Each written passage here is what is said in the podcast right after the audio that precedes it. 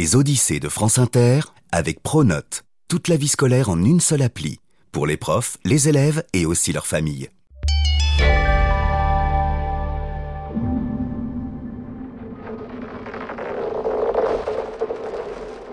À l'extrémité nord de notre planète s'étend une région gelée que l'on appelle l'Arctique.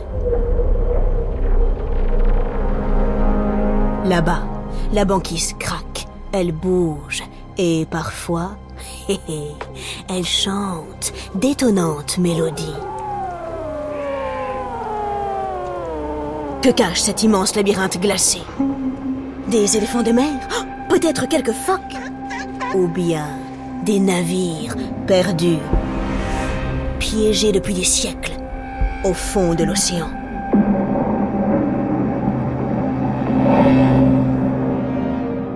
Dans les années 1800, pour prouver au monde sa supériorité, l'Angleterre décide d'accomplir un exploit, découvrir le fameux passage du Nord-Ouest.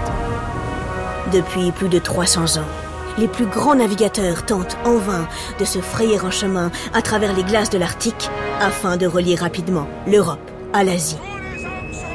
Ce raccourci est terriblement dangereux. Là-bas, à l'extrême nord du continent américain, les vents et les courants poussent les blocs de glace les uns contre les autres. La banquise ressemble à un immense puzzle dont les pièces s'ouvrent, puis se referment sur les navires qui, soudain, se retrouvent pris au piège.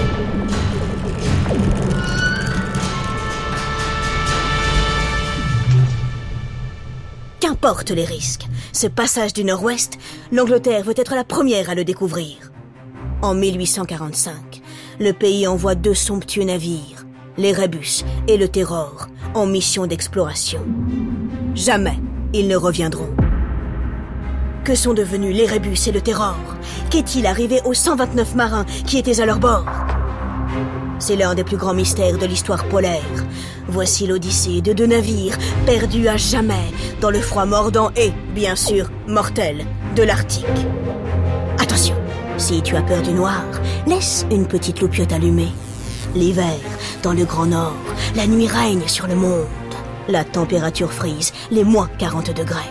Allons. Qu'attends-tu? Prends tes moufles, mon bichon. On part en mission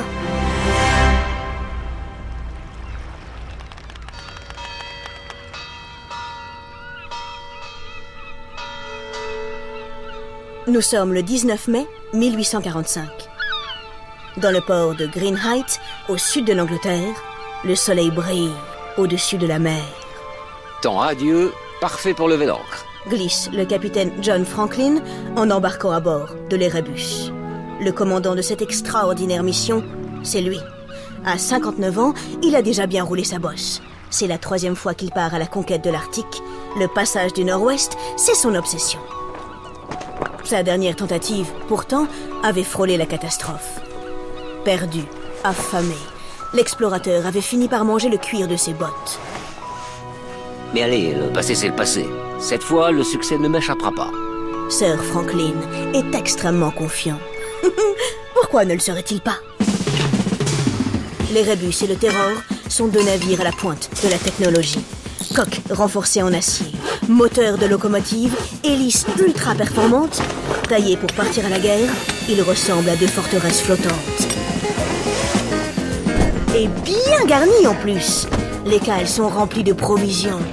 Thé, café, biscuits, citrons, légumes, conserves, alcool, sucre, poules, cochons et bœufs vivants. Assez de nourriture pour tenir au moins trois ans.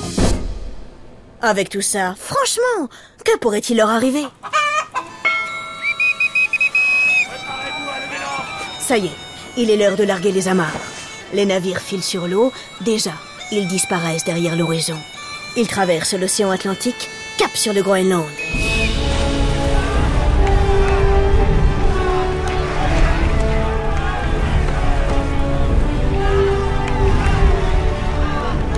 Au début du mois de juillet, ils entrent dans la baie de Disco. Mais, non, voyons, rien à voir avec le disco. Rien à voir avec cette musique terriblement entraînante. Reprenons. L'expédition croise quelques navires. Tous les mettent en garde. Plus au nord, là-bas, La glace est déjà bien épaisse. Cela n'inquiète pas Franklin, Nous sommes certains de réussir. écrit-il à son épouse, Lady Jane. À bord du Terror, le capitaine Francis Crozier, second de l'expédition, semble légèrement moins enthousiaste. Tous les jours, à la demande expresse du commandant John Franklin, il se rend en barque sur l'Erebus pour dîner. Entre nous, bah, il ne comprend pas bien l'intérêt, Étrange ces invitations. note-t-il dans son journal. Nous mangeons dans de la porcelaine fine, nous buvons du vin et du brandy comme si nous étions dans un grand restaurant de Londres. Hier soir, dix bœufs été abattus rien que pour le dîner. On ne dirait pas une seule seconde que nous nous dirigeons vers un territoire inconnu et dangereux. Qui sait si nous rentrerons tous à la maison? Aux alentours du 26 juillet, des pêcheurs de baleines croisent les rébus et le Terror dans la baie de Baffin. C'est la dernière fois qu'on signale leur présence. Les navires entrent dans le détroit de Lancaster. Une seule règle s'applique désormais, ruser avec la glace. Ils viennent de basculer dans un autre monde.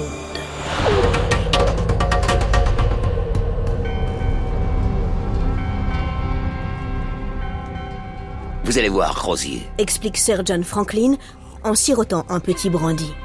La splendeur du monde polaire. La beauté quasi réelle de la banquise. Une fois qu'elle a frappé votre pupille, on ne peut plus s'en passer. Croisier ne dit rien, mais s'il n'en pense pas moins. La glace, mon petit bonhomme, moi aussi je la connais. C'est dans les plus beaux labyrinthes qu'il est le plus facile de se perdre. Les navires sont désormais entourés d'icebergs. Ces immenses montagnes de glace blanches, aux reflets bleus, verts, parfois roses, sont absolument somptueuses. Le silence règne sur le monde. Les navires avancent, lentement, au milieu de la brume.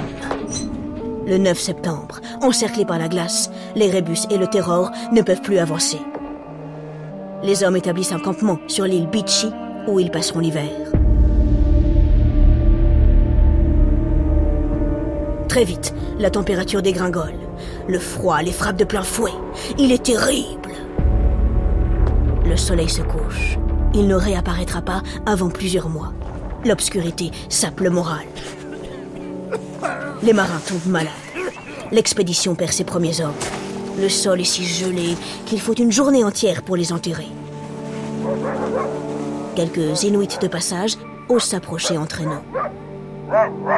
Pendant quelques jours, quelques semaines, Anglais et habitants de la région tentent de communiquer. Puis, les Inuits reprennent leur route. Les mois passent. Avril, mai, juin, juillet, et toujours les navires sont entourés par une mer de glace. Lorsque la neige se met à tomber, elle est parfois si dense qu'on n'y voit absolument plus rien. Parfois, le vent souffle si fort qu'on dirait qu'il hurle. Il n'y a rien sur cette île. Pas un oiseau, pas un arbre, aucun être vivant. Rien. Vers la mi-août, enfin, un drôle de bruit se fait entendre. La glace craque, elle commence à fondre.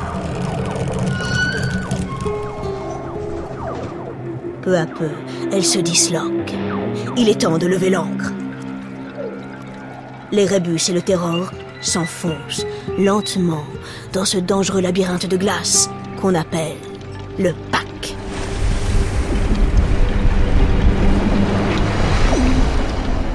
Il faut faire vite, avancer le plus loin possible, avant que le froid ne les frappe de nouveau, avant que la banquise, encore, ne les retienne prisonniers.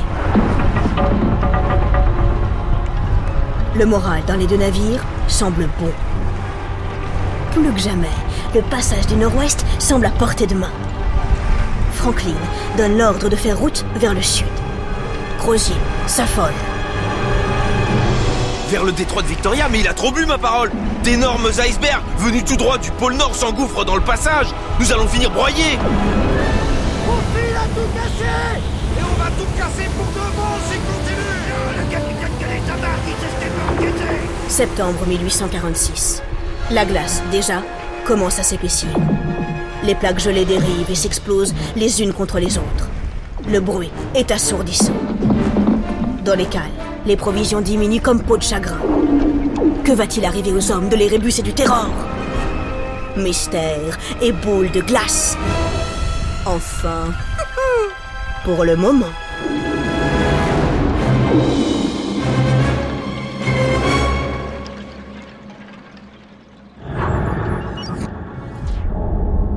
Attention, le temps glisse. Tu l'entends? Impossible de le rattraper. Nous sommes en 1848. Sans nouvelles depuis bientôt trois ans, à Londres, on commence à s'inquiéter.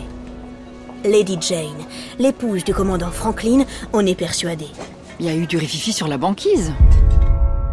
Elle remue ciel et terre pour retrouver les disparus. Entre 1848 et 1869, 52 expéditions partent à leur recherche. Les premières équipes rentrent bredouilles. L'angoisse dans le cœur de Lady Jane grandit. Où sont passés les rébus et le terror?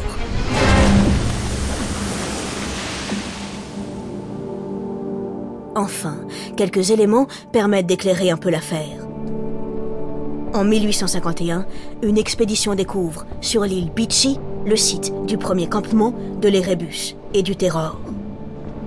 Puis, quelques centaines de mètres plus loin, les trois tombes creusées par les marins.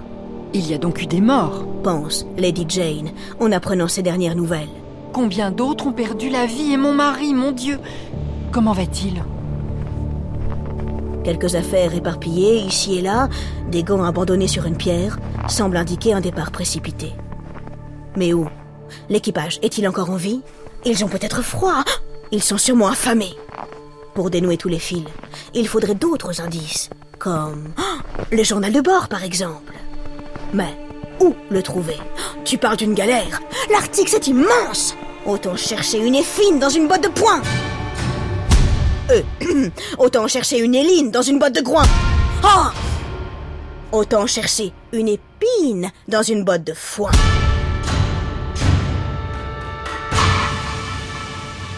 Le temps passe. Grâce à l'entêtement de Lady Jane, les recherches continuent. Huit ans plus tard, en 1859, une dernière expédition est lancée. À la pointe nord de l'île du roi Guillaume, on retrouve une étrange boîte de métal et à l'intérieur, un livre de bord. Celui de l'expédition Franklin En 1846, les rébus et le terror tentent de se faufiler dans le détroit de Victoria. Ce que révèlent les pages. Brrr fait froid dans le dos. En 1846, après avoir quitté l'île Beachy, les rébus et le terror tentent de se faufiler dans le détroit de Victoria. Très vite, ils se retrouvent prisonniers de la glace. Le printemps arrive, puis l'été. La banquise ne fond pas. Le moral est au plus bas. Les réserves s'amenuisent. Les cales sont vides. Les marins sont malades. Ils tombent comme des mouches. Le 11 juin 1847, c'est au tour de Sir John Franklin de mourir. Francis Crozier prend le commandement de l'expédition. En mai 1848, il donne l'ordre d'abandonner les deux navires. C'est le signe que la situation est désespérée. Il tente une traversée sur la glace, à pied, en canot, dans l'espoir de rejoindre la terre ferme la plus proche, l'île du roi Guillaume. Personne jusqu'à présent n'a osé s'aventurer dans cette zone, l'une des plus dangereuses de notre planète. Mais ont-ils le choix? Hélas, non. C'est leur dernière, leur unique chance de survie. Les hommes avancent. Le froid est terrible. Les ventres sont vides. Affamés, ils tentent de chasser. Mais aucun d'entre eux ne connaît les techniques pour ferrer le phoque ou bien le caribou. Les récoltes sont bien maigres. Lorsqu'ils arrivent sur l'île du roi Guillaume, 24 membres de l'équipage sont déjà morts. Et après? Après, plus rien. Le journal s'arrête là.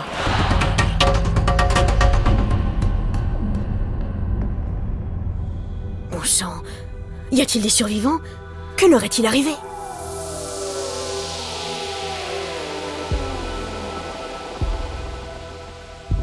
En 1869, le journaliste explorateur Francis Halls veut avoir le fin mot de l'histoire. Il embarque en direction de l'île du roi Guillaume. Son projet Recueillir la parole d'Inuit qui, avec un peu de chance, auraient croisé l'expédition. Mais oui Des témoins Excellente idée Les habitants de la région, en effet, ont des choses à raconter. Plusieurs fois, ils ont croisé les hommes de l'Erebus et du Terror. L'un d'entre eux, un chasseur, a vraisemblablement rencontré les derniers survivants. En 1851, il tombe nez à nez avec quatre hommes blancs à moitié morts de faim. Depuis six ans, il tentait de survivre dans l'Arctique en essayant de rejoindre la terre ferme la plus proche. Jamais on ne les revit.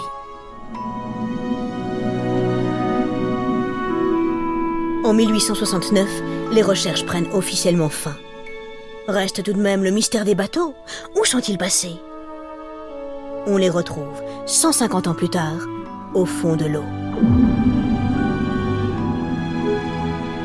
En 2014 et 2016, grâce à une technologie de pointe, une équipe de scientifiques découvre les épaves de l'Erebus et du Terror, non loin de la fameuse île du roi Guillaume. 170 ans après leur disparition, le mystère de l'Erebus et du Terror est enfin résolu.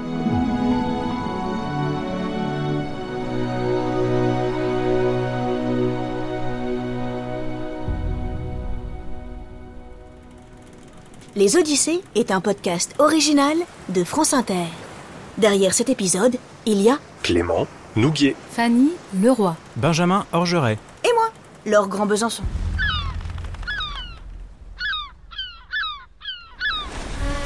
Et le fameux passage du Nord-Ouest alors Il fut finalement découvert en 1906 par un explorateur norvégien du nom de Roald Amundsen.